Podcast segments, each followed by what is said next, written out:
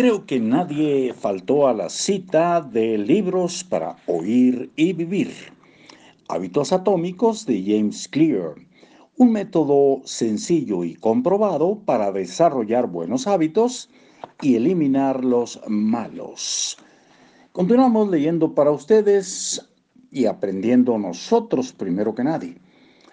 Por supuesto, hay eh, muchas formas de automatizar los buenos hábitos y de eliminar los malos. Típicamente puedes poner la tecnología a tu servicio. La tecnología puede transformar las acciones que antes eran difíciles, fastidiosas y complicadas, y convertirlas en conductas que son sencillas, indoloras y simples. La tecnología es una manera confiable y efectiva de garantizar una conducta apropiada.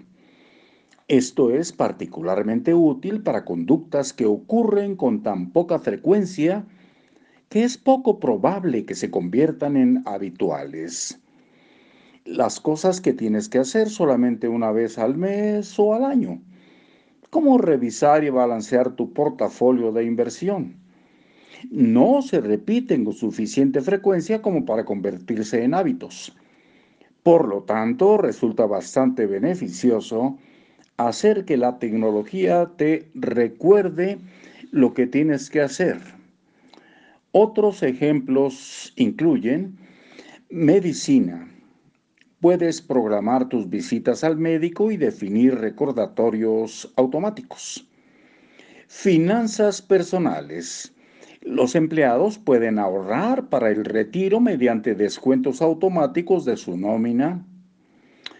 Cocina, puedes solicitar que un servicio de entregas haga las compras de alimentos por ti. Productividad. La navegación por las redes sociales puede eliminarse con un bloqueador de sitios web. Cuando automatizas una gran parte de tu vida cotidiana, puedes dedicar tu tiempo y esfuerzo a las tareas que las computadoras no pueden realizar todavía. Cada hábito que ponemos en manos de la tecnología libera tiempo y energía para que los pongamos al servicio de nuestra siguiente etapa de crecimiento. Como el matemático y filósofo Albert Whitehead describió, más bien escribió, la civilización avanza al aumentar el número de operaciones que podemos realizar sin tener que pensar en ellas. Por supuesto, el poder de la tecnología también puede jugar en nuestra contra. Ver en exceso la pantalla se convierte en un hábito porque cuesta más trabajo dejar de verla que continuar viéndola.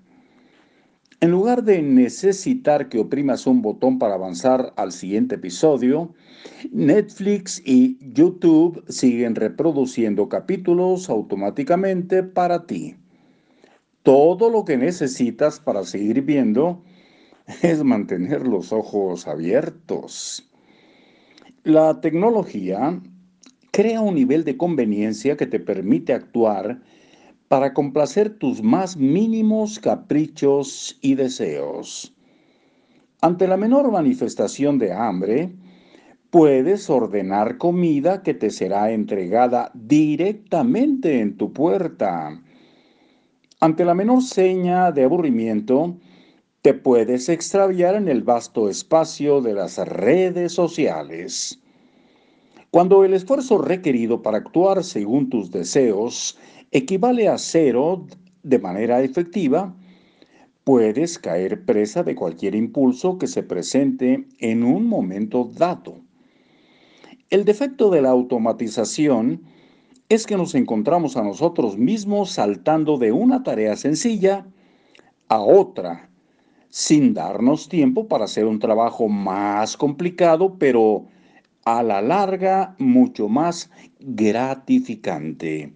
Gracias por hoy y nos escuchamos muy pronto. Por ahí les mandamos ya un reporte que nos da eh, la, aplicación, que ya tenemos 12.954 vistas de nuestro eh, podcast, más bien eh, escuchas, se, podría, se pudiera decir, tal vez, no sé. Pero bueno, ahí está un reporte en el cual ustedes son pues los principales protagonistas. Gracias.